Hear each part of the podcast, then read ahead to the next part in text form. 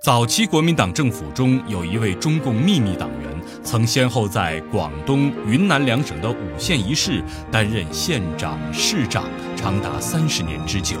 直到他被害十七年之后，人们才知道他原来是一位卧底在国民党中的共产党员，他就是熊从周。熊从周一八七八年五月四日出生于云南玉溪，作为军医，参加过护国战争、广州起义。一九二六年，熊从周在广东结识了云南籍共产党员王德三。一九二八年，熊从周在昆明与时任中共云南省临委书记的王德三直接联系，不久就秘密加入了中国共产党。一九三零年七月，共产党领导的陆良暴动失败，时任陆良县长的熊从周派人护送暴动领导人安全转移后，才公开张榜悬赏缉拿，还在暗中保护参加暴动的被捕者。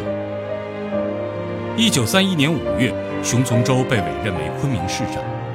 当时中共地方党组织被破坏，大批党员被捕，熊从周受命直接参与办案。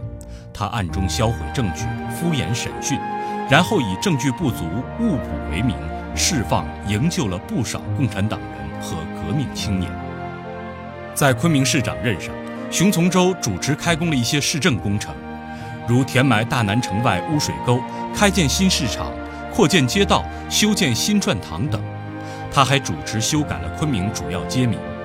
昆明此前只有街，从此以后才有路，如护国路、金碧路、拓东路等。一九四六年七月十四日，熊从周再次担任陆良县长时，被国民党特务暗害。当时中共机关报《新华日报》发表文章纪念陆良县长熊从周，称赞他为民主县长。